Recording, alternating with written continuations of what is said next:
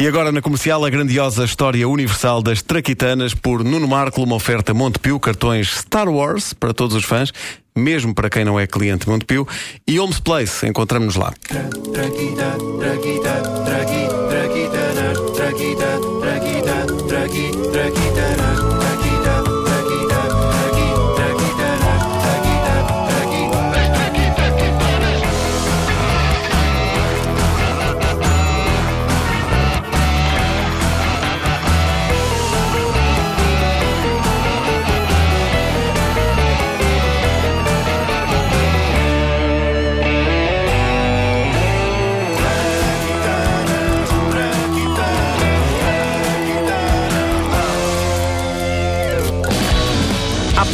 há pessoas que parafustam. Por que raio chamaste à rubrica grandiosa História Universal das Traquitanas, quando Traquitanas, de acordo com o dicionário, é a designação de uma carroça antiga? Bom, em primeiro lugar, até pode ser, mas sejamos sinceros, Traquitanas é a designação para quase tudo, sobretudo quando se tem mais de 60 anos. Eu não tenho, tenho 41, mas a minha idade mental é 73.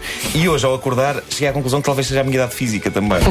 Exato. Porque, epá, tinha uma dor incrível aqui atrás, mas não.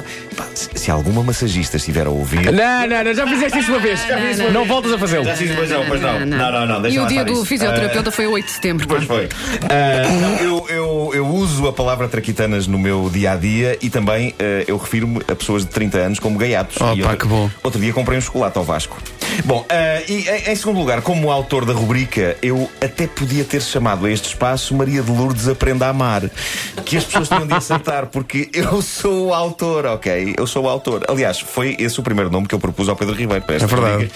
E, e tu perguntaste-me, mas a rubrica é o quê? Uma novela? E eu respondi: não, não, Maria de Lourdes Aprenda a Amar é uma enciclopédia de invenções. E foi aí que Pedro Ribeiro percebeu que me tinha de dar uns dias de férias. Exato. Eh, felizmente, quando regressei, tinha arranjado um título curto, eficaz e extremamente comercial. Grandiosa História Universal das Traquitanas. Que nós tratamos amavelmente por Goethe. Exato, Gut. Gut. Ah, o conceito de traquitana é vasto, não é só de maquinarias que nós falamos aqui. Hoje, por exemplo, eu quero falar-vos sobre a descoberta de uma coisa que, não sendo uma traquitana, revolucionou a medicina: a anestesia. Ora, eu nunca passei por uma ah, anestesia geral, mas eu passei por uma coisa inacreditável, uma experiência de terror inesquecível. Uma viagem com o namorado de uma amiga minha. Porquê que foste no Queres carro dizer com o o nome? Queres dizer o nome da, da amiga? Queres dizer o nome? Porquê que foste no carro com a namorada amiga? Pá, sei lá. Eu, eu acontecem coisas muito estranhas. pá. A, a amiga não foi no carro com o namorado. A amiga também foi de viagem? Foi, foi, só que foi noutro carro. Ah, e talvez perceba agora porquê.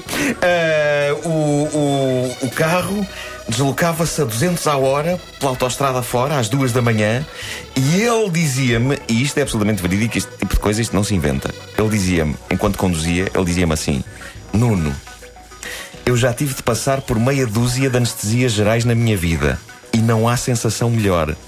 Eu quase tenho vontade de ter um acidente para ser operado e ter outra vez uma anestesia geral. E ele a dizer-me isto a 200 a hora, autoestrada fora, a caminho de Coimbra. É absolutamente inesquecível. E eu sem pinga de sangue a dizer: Vá lá, deve haver outras coisas melhores do que anestesias gerais. E ele: Não, é lindo. É lindo, tu não tens ideia como é lindo. Uh, Apraz-me informar que chegámos ambos vivos e de boa saúde a Coimbra, uma desilusão para ele. Ora bem, eu nunca percebi como é que se pode ser fã de anestesia. Será que há sites sobre isto, tipo os dos fãs do Star Wars, fazem convenções? E as convenções são, são silenciosas, não é? Imensa malta deitada durante horas em camas e depois acordam e almoçam e durante o almoço debatem animadamente sobre se o Propofol dá uma perda de consciência mais suave que o Pentotal ou coisa do género. Deve ser uma coisa assim. E tudo isto para vos falar da descoberta da anestesia, que é tão fascinante quanto, vá, parva foi em 1844, Horace Wells, dentista americano, é convidado por um amigo, artista, para assistir ao seu novo espetáculo de variedades. Ouçamos o momento em que, precisamente a meio de uma consulta, o amigo do Dr. Wells o convida para o espetáculo.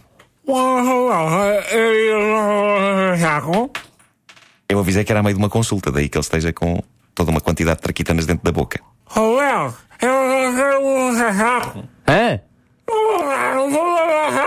Epá, deixa-me só acabar de arrancar estes dentes, já falas. Está bem? Vai. Um, dois, três. Espera que não- ainda não arranquei todo, ficou aqui um bocadinho. Ah! Era isso, era isso. Pois pá, eu sei que dói, pá, é que nunca mais inventou uma coisa que deixa as, imunes, as pessoas imunes à dor, pá, é uma maçada.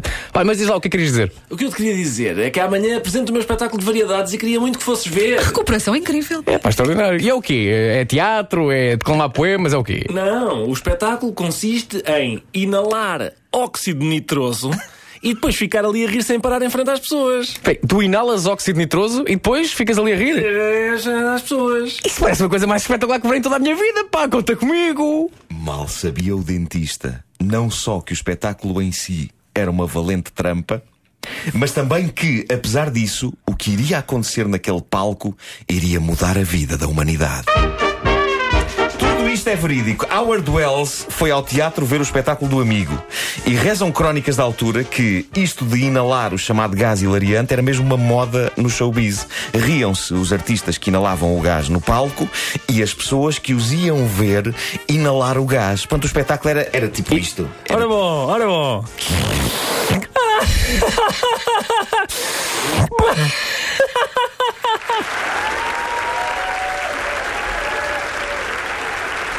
E agora, senhoras e senhores, o grande final. Olha, por este final é que eu não estava à espera. Howard Wells não estava à espera também do que se passou a seguir. Dá-se um acidente no palco que faz um corte gigante e sangrento na perna do amigo. E, no entanto, Muito obrigado, senhoras e senhores. Foram um público ótimo. Foram um público ótimo. Obrigado. O que é isto? É pá, pessoal. Alguém deixou aqui uma perna no palco. De quem é esta perna? Repito, de quem é a perna que ficou caída aqui no palco? Epá!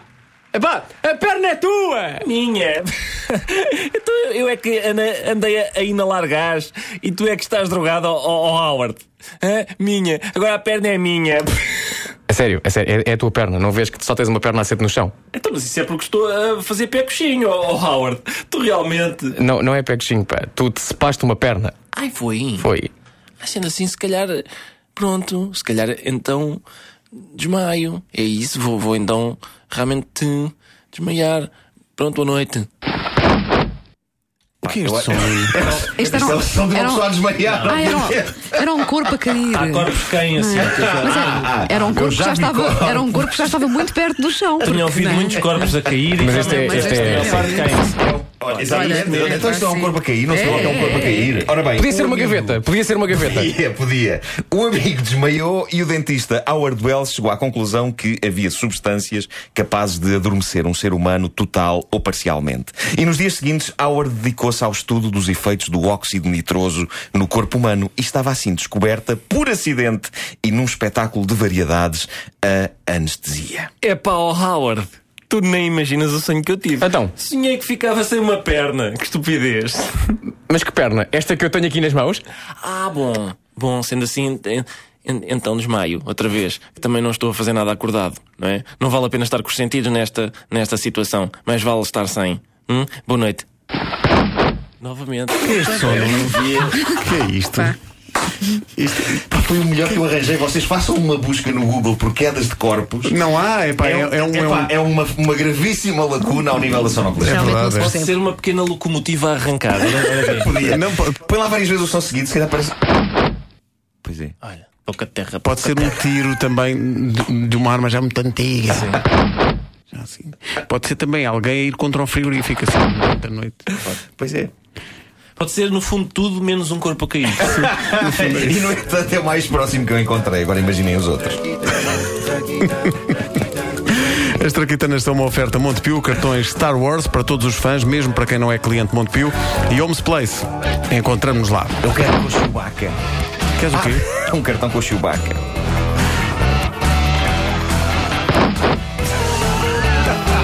Estou bastante Mas fascinado para, com este som. foi melhor isto do que Ricardo Araújo Pereira cair mesmo, não é? Pá, eu não te vou obrigar agora a, ti- a tirar-se para o chão. Sim, pá, Ah, obrigado. sim. Isto foi. Não, nesse caso. Foi o Olha, agora, agora, agora foi o Ricardo. Agora eu, agora foi. Isto também pode ser o Arthur a sair à bola.